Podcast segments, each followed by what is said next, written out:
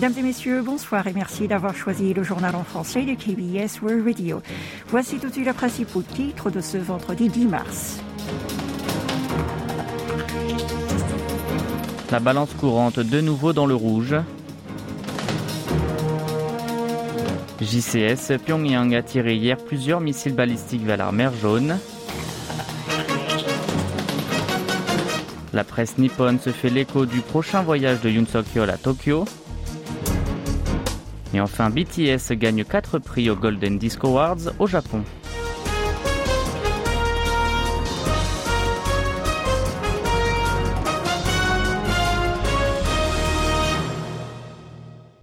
La balance courante de la Corée du Sud est retournée dans le rouge. Selon les chiffres provisoires publiés aujourd'hui par la Banque de Corée, le pays du matin clair aurait affiché un déficit de 4,52 milliards de dollars en janvier, alors qu'il a connu un excédent de 2,68 milliards en décembre. Notons aussi que c'est le premier déficit mensuel d'un montant supérieur à 4,5 milliards de dollars, et ce depuis l'établissement des statistiques en 1980. Ce virage dans le rouge s'explique en grande partie par la baisse des exportations. En effet, ils ont chuté de 14,9% en glissement annuel, en raison notamment de la faible demande en semi-conducteurs et des inquiétudes croissantes concernant la récession mondiale. D'après l'analyse Lidouane, les expéditions vers la Chine ont diminué d'un peu plus de 31%, quant à celles en direction des pays d'Asie du Sud-Est d'environ 28%. Pendant ce temps-là, les importations ont progressé de 1,1%, l'importation de véhicules a particulièrement augmenté de 65,9%, toujours comparé à janvier 2022. Pour amener la balance courante dans le positif, le gouvernement a fait savoir qu'il allait mener des efforts pour améliorer la balance des services, et ce à travers la dynamisation du tourisme des étrangers au pays du matin clair. La Corée du Nord a tiré jeudi soir plusieurs missiles balistiques depuis la ville de Nampo en direction de la mer Jaune qui sépare la péninsule coréenne et le continent chinois. À 19h45, l'état-major interarmé sud-coréen, le JCS, a déclaré qu'un projectile a été détecté vers 18h20 avant de rectifier son annonce à 22h05. Il a évoqué la plausibilité d'un lancement simultané de plusieurs missiles balistiques de courte portée. Au sud, l'armée a aussitôt renforcé sa posture de défense en étroite coopération avec les États-Unis pour faire face à toute éventualité. Et selon les analyses du JCS publiées aujourd'hui, le Nord semble avoir finalement lancé la veille des projectiles de type CRBM, un modèle qui parcourt une distance plus petite que les SRBM, les missiles balistiques de courte portée. Ainsi, il aurait testé une nouveauté en dimension réduite de son arme déjà existante. De son côté, la Corée du Nord a rendu public cette nouvelle aujourd'hui. Le Lodong Shinmun a rapporté que la troupe d'artillerie de Hwasong a effectué un exercice d'attaque sous la direction du leader Kim Jong-un.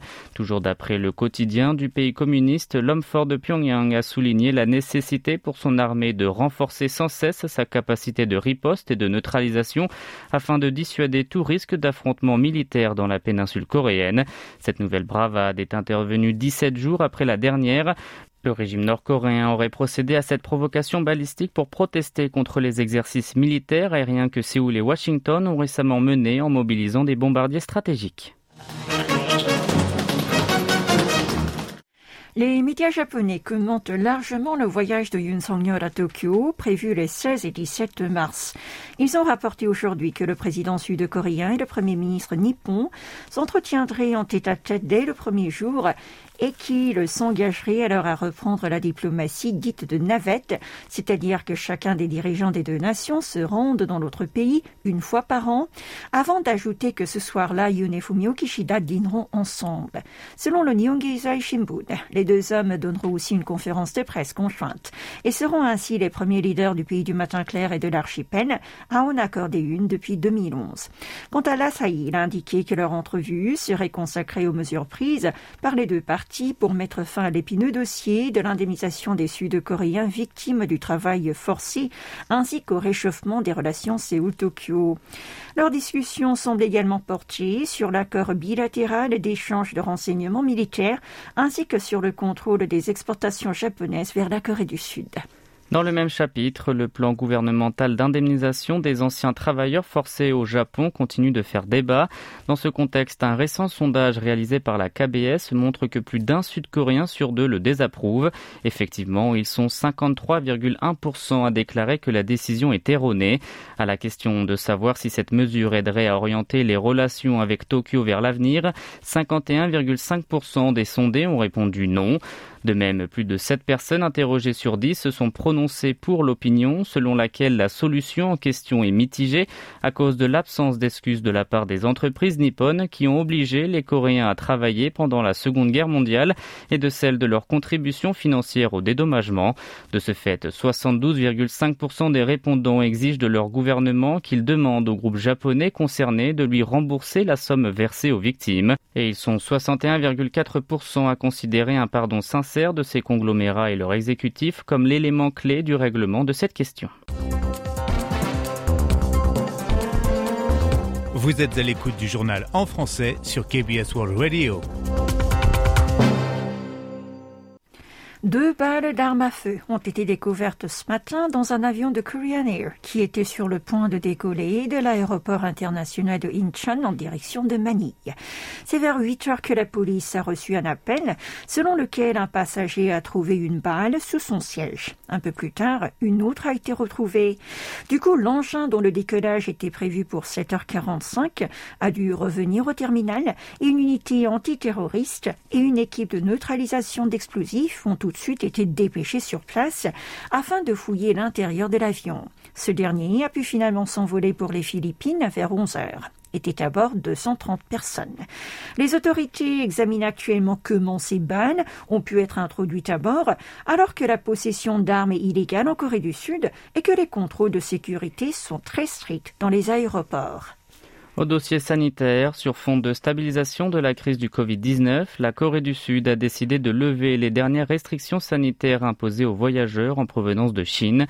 Dès demain, ils n'auront plus besoin de présenter un test PCR négatif avant le décollage et d'entrer les informations concernées sur la plateforme de prévention sanitaire dite Q-Code. Cette nouvelle a été confirmée ce matin par le siège central de lutte en cas de catastrophe et de sécurité. Selon celui-ci, la situation reste toujours stable dans l'empire du milieu depuis un mois et après les congés du Nouvel An lunaire. De plus, les analyses génétiques n'ont pas décelé de nouveaux variants inquiétants du coronavirus. Côté bilan, ces dernières 24 heures, 10 335 nouvelles infections ont été enregistrées en Corée du Sud, soit une baisse de 555 cas en une journée. Pour les sept derniers jours, le nombre quotidien de nouveaux cas en moyenne s'est établi à 10 238, soit une hausse de 1046 en glissement hebdomadaire. Cependant, les autorités sanitaires se veulent rassurantes il s'agirait seulement d'une légère augmentation passagère qui s'explique par la rentrée scolaire début mars et par la levée de l'obligation du port du masque. Culture à présent. Malgré les frictions historico-politiques entre Séoul et Tokyo, les Bangtan Boys continuent à combler le cœur des Japonais. Ils ont raflé hier quatre prix lors de la 37e édition des Golden Disc Awards, organisée par l'Association de l'industrie phonographique japonaise. Le septuor masculin y a gagné la distinction du meilleur artiste d'Asie, des trois meilleurs albums, du vidéoclip de l'année et de la chanson de l'année en streaming. À noter que BTS est hissé sur le trône pour la cinquième année consécutive dans la catégorie du meilleur artiste d'Asie. Personne n'avait réalisé un tel exploit jusqu'à présent. Les sept idoles ont tenu à remercier leur fan Army, dont l'amour infaillible leur a permis de gagner ces récompenses honorables, également tous ceux qui écoutent leurs chansons. Et pour terminer, le géant sud-coréen Naver occupe la sixième place mondiale pour son influence exercée dans la recherche sur l'intelligence artificielle, l'IA. C'est ce qu'a fait savoir aujourd'hui l'industrie des technologies de l'information du pays du matin clair. Selon elle, cette performance a été constatée grâce au palmarès établi par Zeta Alpha, une plateforme proposant des analyses des tendances globales des articles scientifiques consacrés à l'IA. Il s'agit de classer les entreprises et les instituts de recherche selon la part de leurs articles retenus obtenus dans le top 100 des plus cités l'année dernière. D'après les résultats, Naver arrive donc au sixième rang et devance plusieurs leaders américains tels qu'Intel, Salesforce et Google. C'est OpenAI, le développeur du fameux chat GPT, qui trône en tête.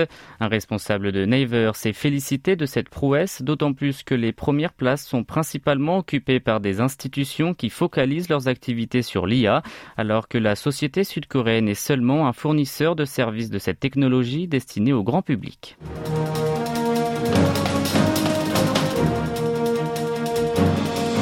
C'est la fin de ce journal qui vous a été présenté par Oh Young et Maxime Lalo. Merci de votre fidélité et bonne fin de semaine à l'écoute de KBS World Radio.